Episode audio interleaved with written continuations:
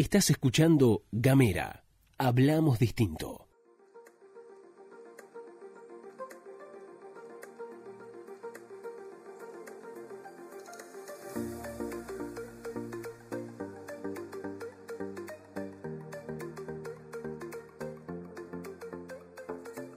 Bienvenidas, bienvenidos una vez más a Bitácora Gorda, este espacio para salir del closet del sobrepeso.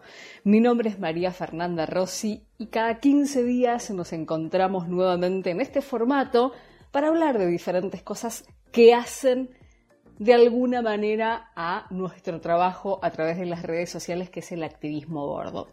Ya lo hablamos en algún otro momento, qué es el activismo gordo. Pero si es la primera vez que escuchas este podcast, te cuento brevemente que lo que se busca con esta militancia es desterrar la discriminación, la gordofobia y darle herramientas a las personas con exceso de peso para que puedan tener más amor consigo mismas, para que puedan tener una mejor relación con sus cuerpos.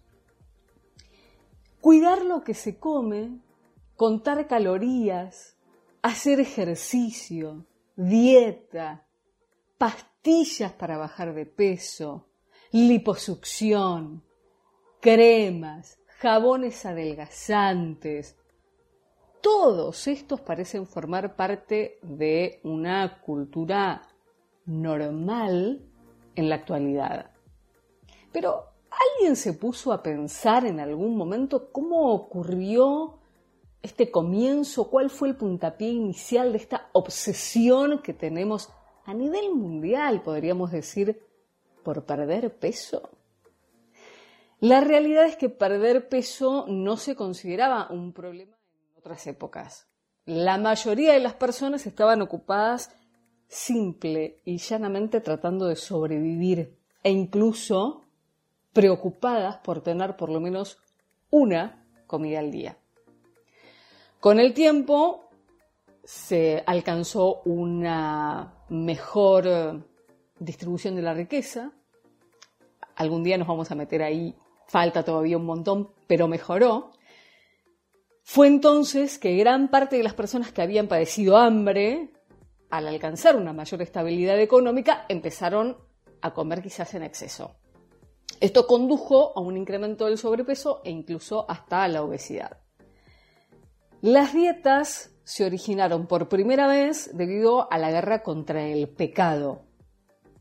Yo no me voy a meter acá en cuestiones religiosas, yo de hecho soy una persona de fe, em, pero claramente tenemos acá un actor principal que lo hemos visto en otras luchas que ha padecido la humanidad a lo largo de los siglos.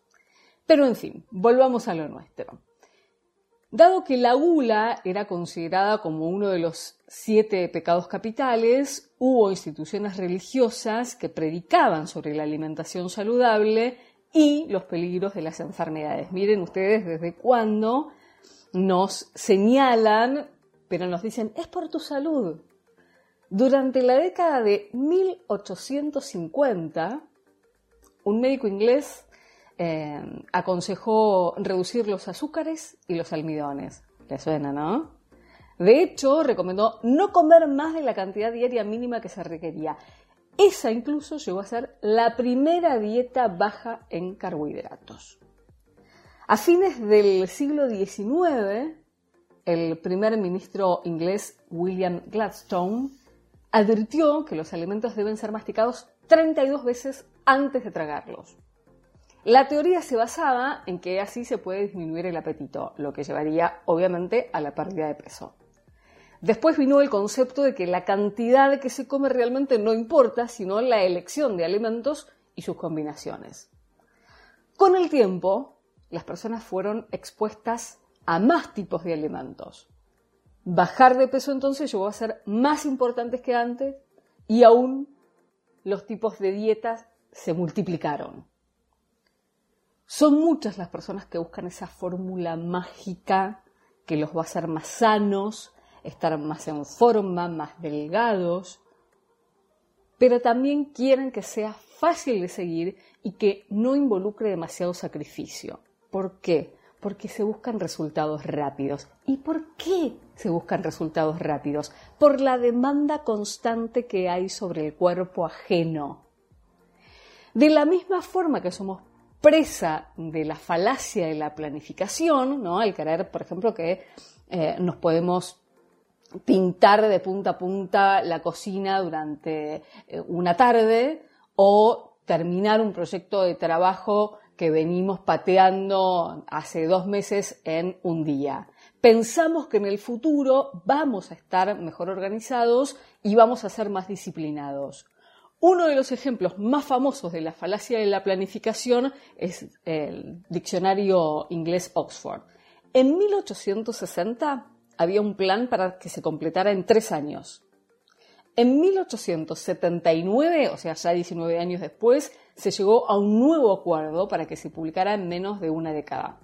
Pero después de cinco años solo habían avanzado hasta la palabra ant, hormiga en, en inglés.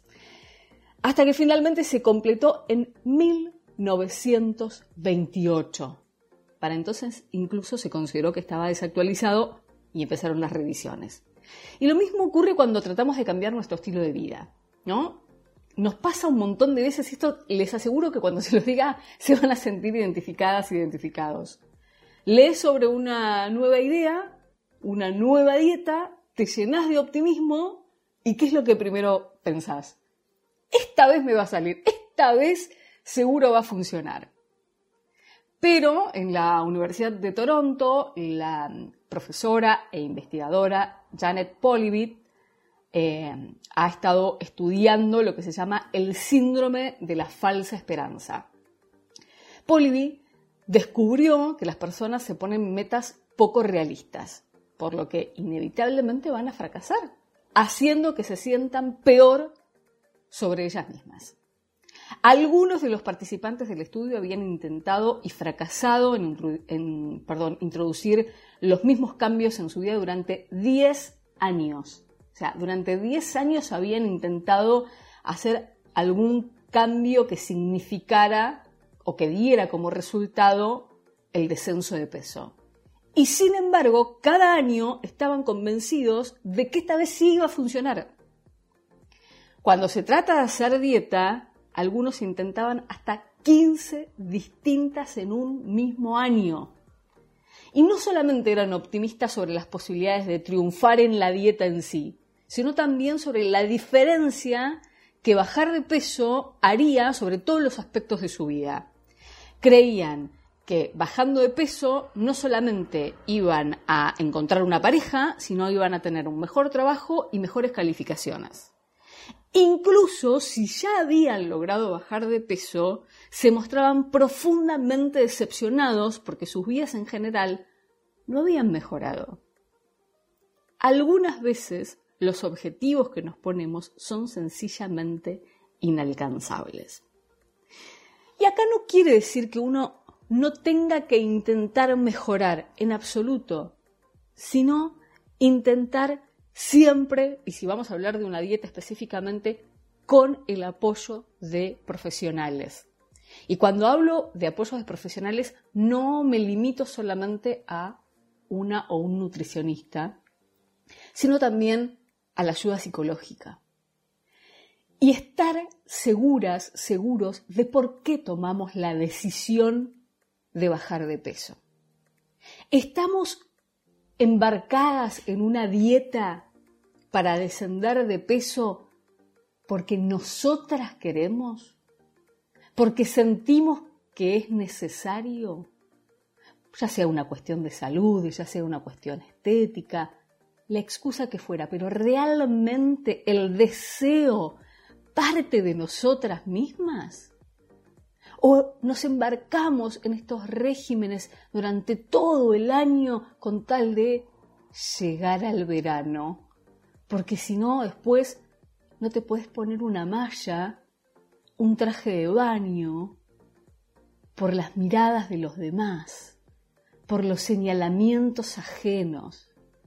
¿Por qué nos embarcamos en un plan de descenso de peso absolutamente racional y dejamos las harinas y dejamos los azúcares y nadie nos guía en esa nueva alimentación, porque realmente tenemos un deseo de cambiar y realmente nos afecta cuando el cambio viene solo en la balanza. Porque lo hemos dicho más de una vez, ser delgada, ser delgado, tampoco es garantía de felicidad, ni de una vida sana. Bueno, hemos llegado hasta acá una vez más. Les agradezco muchísimo que me hayan acompañado en esta nueva entrega de Bitácora Gorda. Como siempre, me encuentran en las redes sociales como Bitácora Gorda en Instagram, como la Bitácora de la Gorda en Facebook. Allí pueden mandarme mensajes, podemos charlar sobre los episodios anteriores y, ¿por qué no?, plantear algunos temas para los que vendrán. Mi nombre es María Fernanda Rossi. Muchísimas gracias por acompañarme.